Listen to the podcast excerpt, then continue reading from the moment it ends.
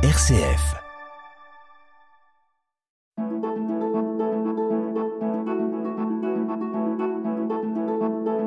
Itinéraire.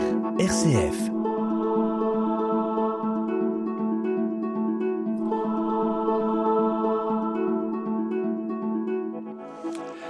Bonjour chères auditrices et auditeurs d'itinéraire à Bourges. Nos meilleurs voeux à chacune et chacun d'entre vous. Bonjour Claire. Bonjour Auguste. Nous accueillons aujourd'hui Bernadette et Michel. Bonjour Bernadette. Bonjour. Bonjour Michel. Bonjour. D'anciens et actuels militants associatifs, on va dire ça comme ça, mais vous allez nous dire d'une façon beaucoup plus précise l'un et l'autre sur euh, ben, votre quartier, mais bien avant, dans d'autres euh, mouvements euh, nationaux ou, ou caritatifs, je ne sais pas. Vous allez nous dire ça, Michel ou Bernadette. Nous ne sommes pas originaires de Bourges. On avait parlé Déjà de ça tout à l'heure. D'accord. Euh, donc nous sommes lyonnais tous les deux. C'est comme ça qu'on s'est rencontrés. Et bon, ben, il y avait. On a commencé quand j'étais étudiant. Je faisais un peu de GEC, la jeunesse étudiante chrétienne. Oui. Et puis, quand j'ai commencé à travailler comme prof, ben, je me suis syndiqué à la CFDT parce que la CFDT prônait à l'époque l'autogestion et c'était une idée qui me plaisait bien. Donc c'est comme ça que j'ai commencé un petit peu à militer, puis beaucoup de- d'animation euh, auprès des enfants. Le, le- le syndicalisme est un, un vecteur Oui. important de, de formation, Oui, oui. formation personnelle et aussi altruiste, c'est-à-dire avec d'autres. Oui, bah, oui, c'était l'ouverture, c'était euh, rencontrer d'autres personnes, travailler ensemble. L'autogestion, c'est on construit quelque chose ensemble, et oui, c'était important. Ça. Nous avons même des, des personnalités politiques qui ont commencé par le syndicalisme. Ça vous engage pas, non? Ça vous intéresse pas, non, non, non. Ah, Bon. si, si, euh, Ça pourrait la aller. carrière politique, non, Oui, trop tard. d'accord. Oui, Bernadette. Ben, moi, j'ai commencé ben, un petit peu de scoutisme dans ma jeunesse. Et puis ensuite, euh, j'ai fait partie de, de l'ACE, l'Action catholique des enfants. Voilà. Et puis, au cours de mes études en fac, euh, j'ai fait, j'ai eu l'occasion de faire de l'alphabétisation pour les femmes dans une ZUP à Vénissieux, euh, dans la région lyonnaise. Pour les femmes. Pour les femmes. Donc euh, le scoutisme, c'était aussi pour les filles.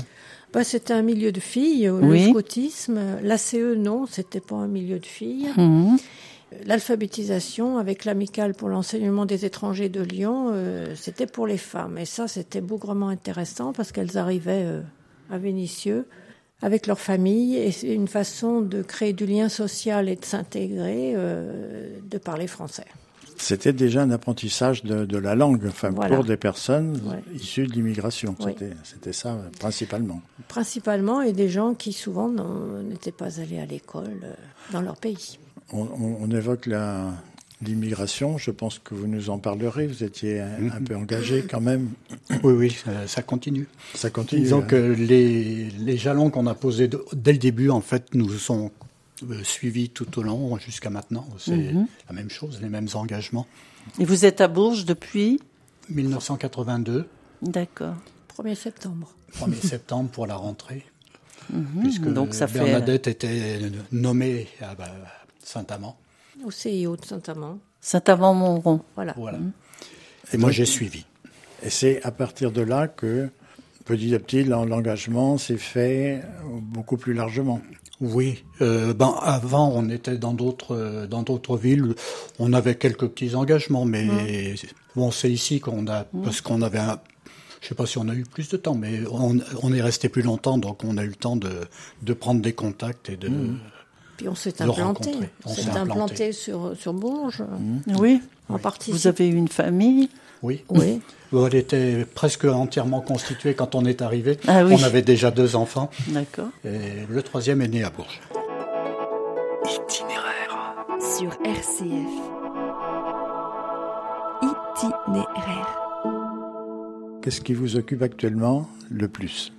Ben, moi, longtemps, j'ai été euh, au réseau d'échange réciproque de savoir à, à Bourges-Nord, où j'ai été présidente pendant 14 ans, euh, où je trouvais que le, le principe du réseau, où les gens étaient, étaient considérés d'abord comme, comme plein de richesses et de, de savoir qu'ils pouvaient transmettre, en même temps qu'ils pouvaient demander à apprendre des choses.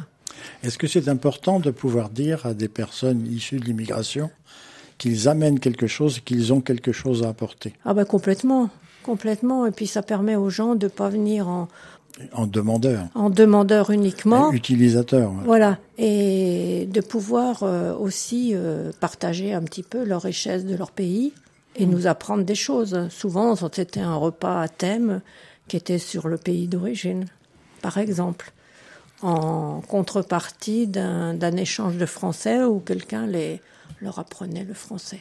On en a assez souvent euh, reçu ici même, et c'est vrai de leur dire qu'ils connaissent deux ou trois ou quatre langues, Oui. que nous, Français, on en connaît une, évidemment, mais Mm. on connaît que celle-là, euh, et leur dire que c'est une très une grande richesse.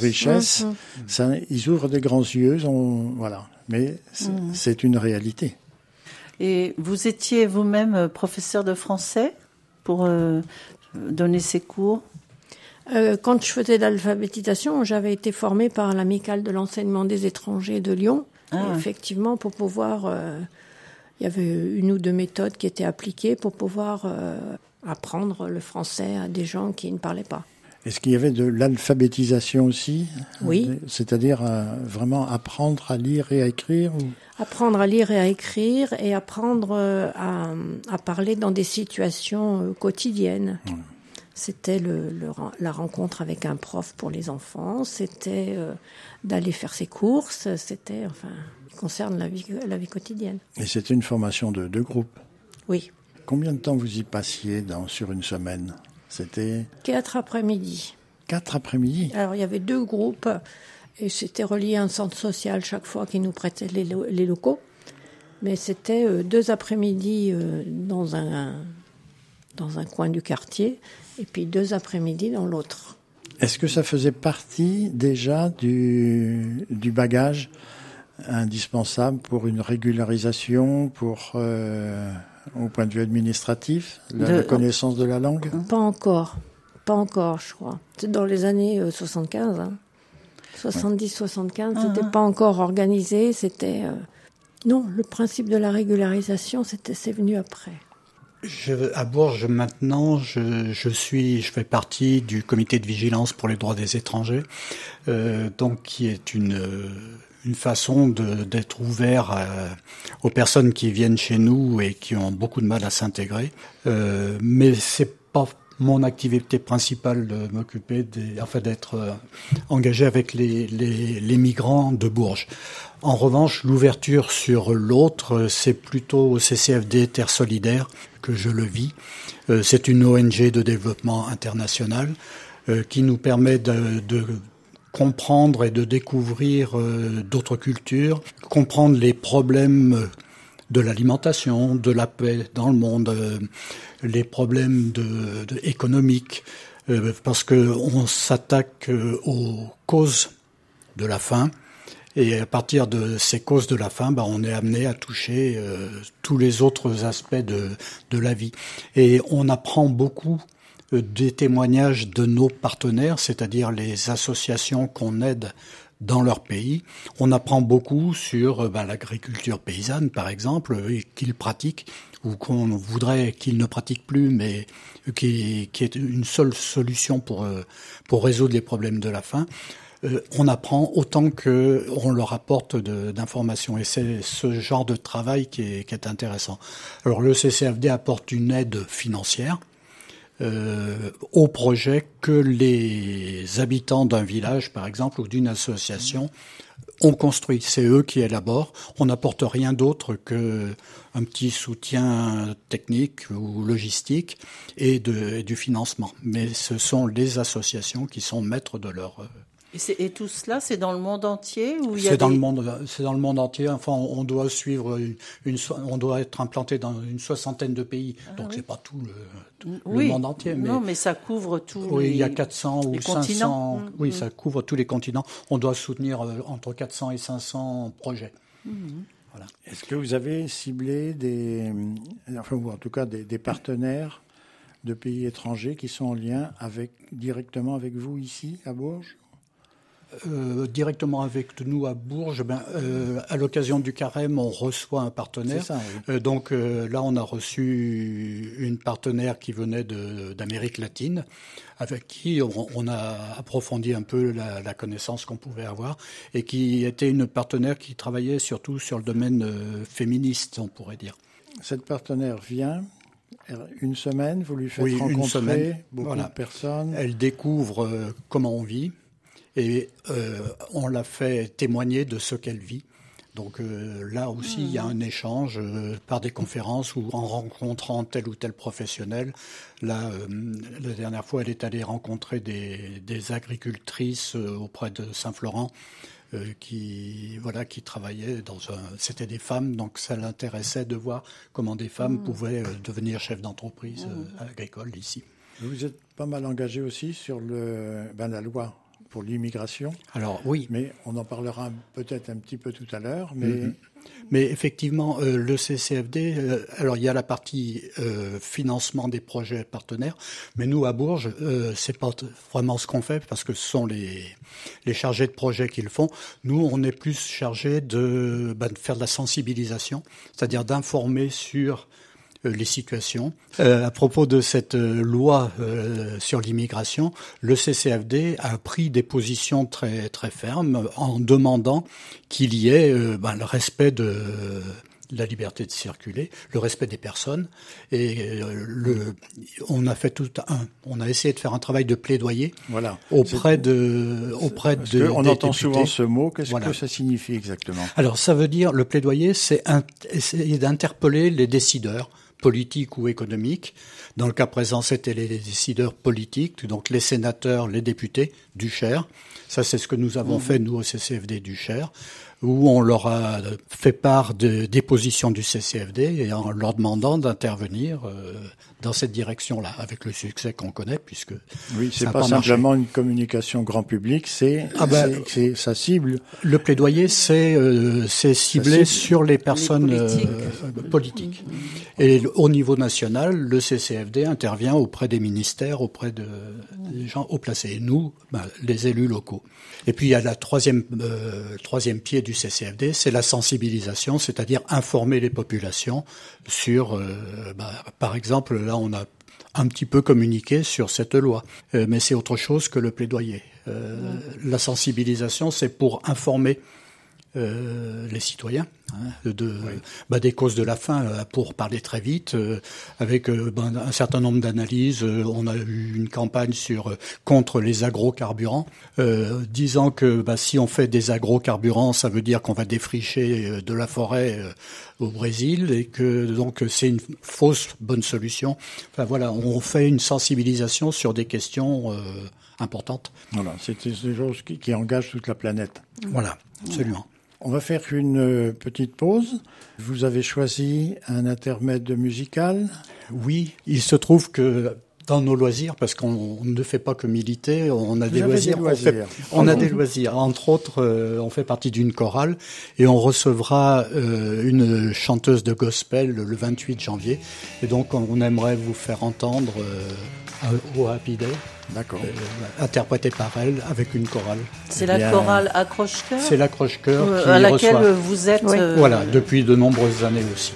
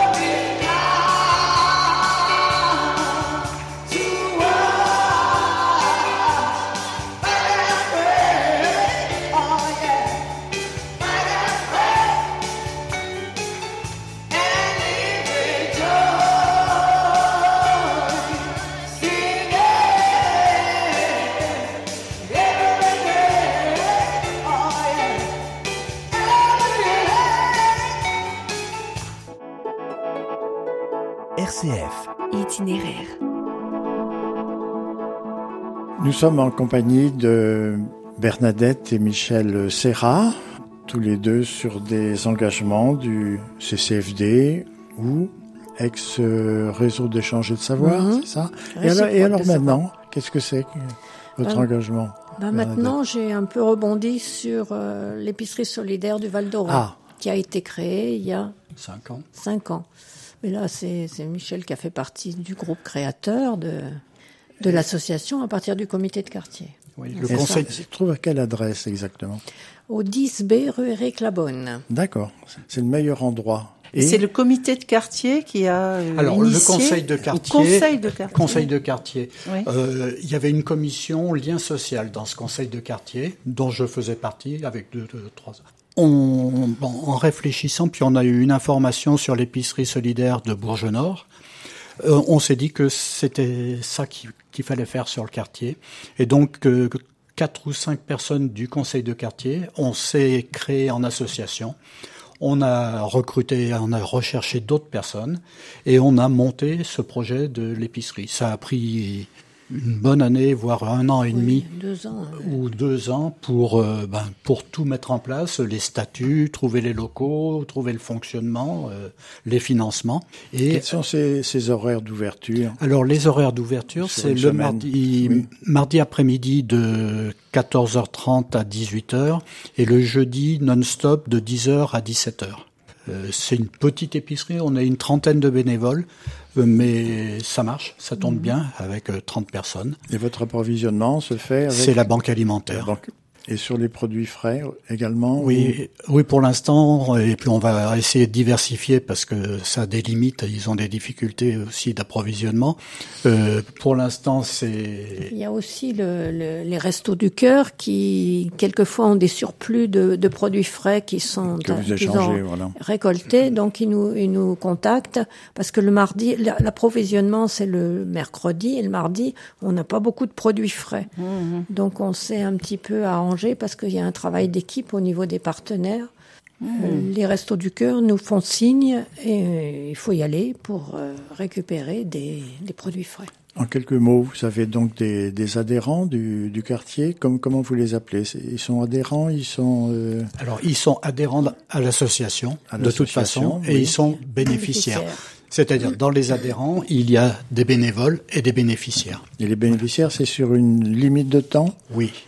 On fait, c'est un contrat, c'est sur un dossier euh, construit avec une assistante sociale, un travailleur social, et on fait un contrat d'un an avec eux, pour, avec, euh, en leur demandant de, de faire euh, un projet d'économie, un projet qui vont, ils vont se servir des économies qu'ils font en achetant à l'épicerie solidaire, puisque on, vend des produits à 30% de ce qui est de leur valeur euh, de leur valeur euh, à Auchan ou à Carrefour.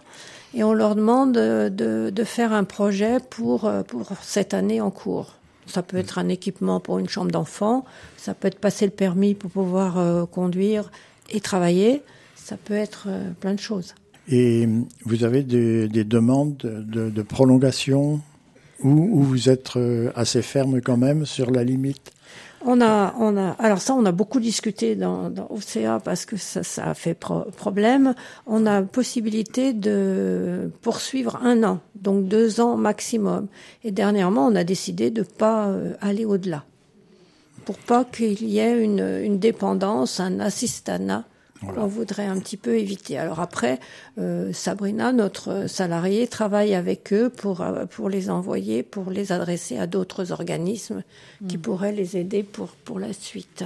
Donc vous êtes en lien, euh, Sabrina, Oui. c'est- une... euh, elle fait un peu le lien avec d'autres organismes Ah, complètement, ou avec- oui, complètement. Ça fait partie de son travail de médiatrice sociale Voilà, dans le cadre de son poste d'adulte relais. Très bien.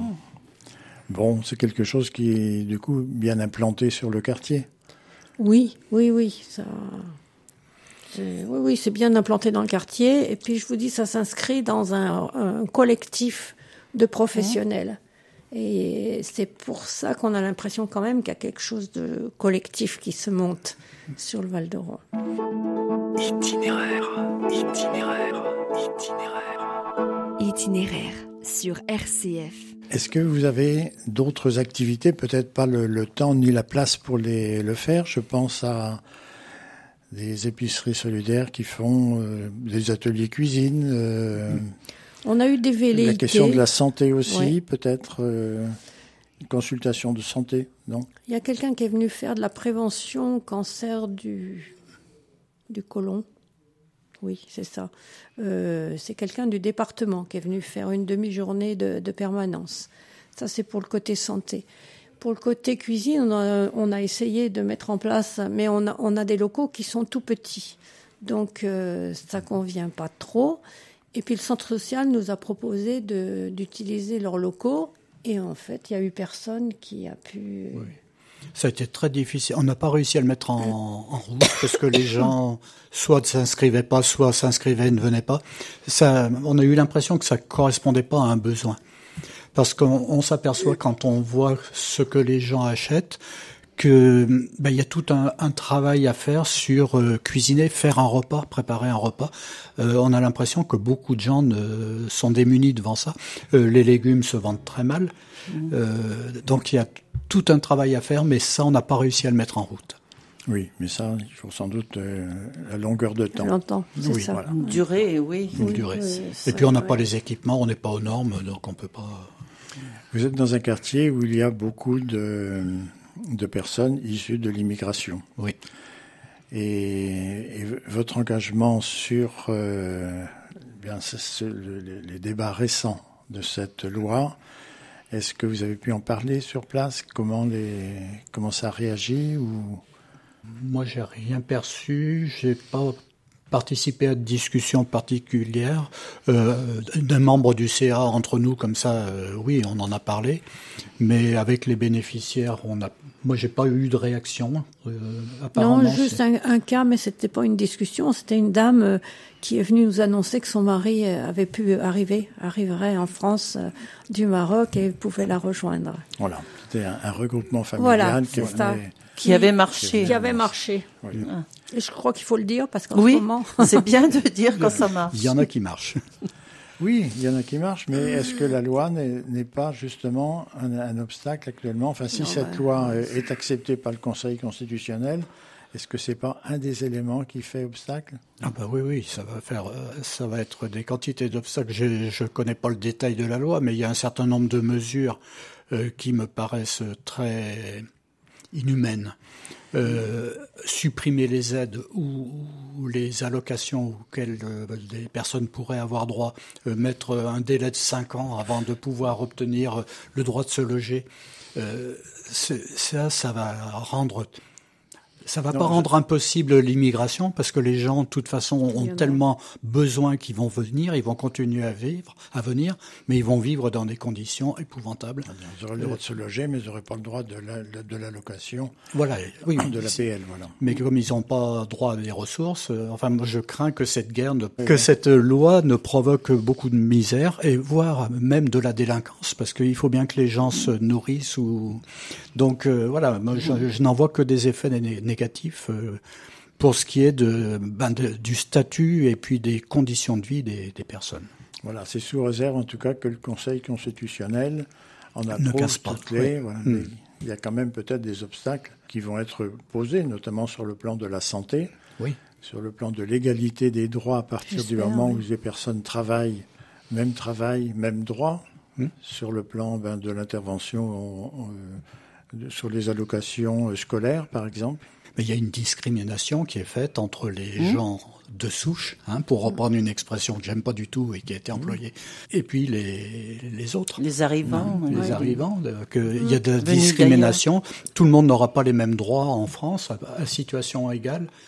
Parce qu'ils ne sont pas du même pays. hein. C'est Notamment en C'est situation de travail égal. Parce Oui. qu'à partir du moment où il travaille, il, ben, enfin, de toute façon, il paye des impôts Oui. avec la TVA. oui. Et puis, il cotise également en, tant que, en, en- en tant que travailleur. Donc, ça leur donne droit Bah, aux prestations normales, euh, enfin, disons, normales dans, dans notre pays. Voilà.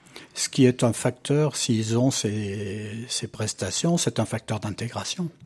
Hein, plutôt que de discriminer et de rejeter, euh, permettre aux personnes de s'intégrer, ça passe aussi par, euh, par euh, des aides financières, Oui. pas, pas forcément aides, mais des prestations auxquelles ils ont droit et qui leur permettront Un vrai de- accueil. un vrai accueil qui permettront de vivre décemment. J'entendais à midi qu'il y a 450 enfants qui dorment dans les rues à Paris en ce moment. Bon, c'est vers ça que ça va tendre. Il n'y a pas que des étrangers qui dorment dans la rue, mais euh, ça va, ça va amplifier le, le problème. Eh bien, nous arrivons au, terme de notre, euh, de nos échanges. C'est merci de- d'être venu nous en parler aussi simplement. Vous êtes euh, sur le quartier et vous êtes impliqué dans les actions du quartier. C'était ça qui est important pour nous, de dresser l'itinéraire de, de quelqu'un. Vous arrivez de Lyon, vous êtes passé un petit peu partout, et là où vous êtes maintenant, vous êtes dans le, dans le bain. Voilà, dans le bain et dans la relation et tout. Et c'est ça qui fait qu'on reste à Bourges alors qu'on aurait pu repartir à Lyon. Ah oui, d'accord. Eh ben, c'est une bonne idée. Eh bien, merci beaucoup. Merci à vous, et puis eh bien bonne année aussi. Merci. À vous aussi. Oui. Un grand merci à Michel de Serra et Bernadette Serra, tous les deux. Merci de- d'être venus à Itinéraire à Bourges.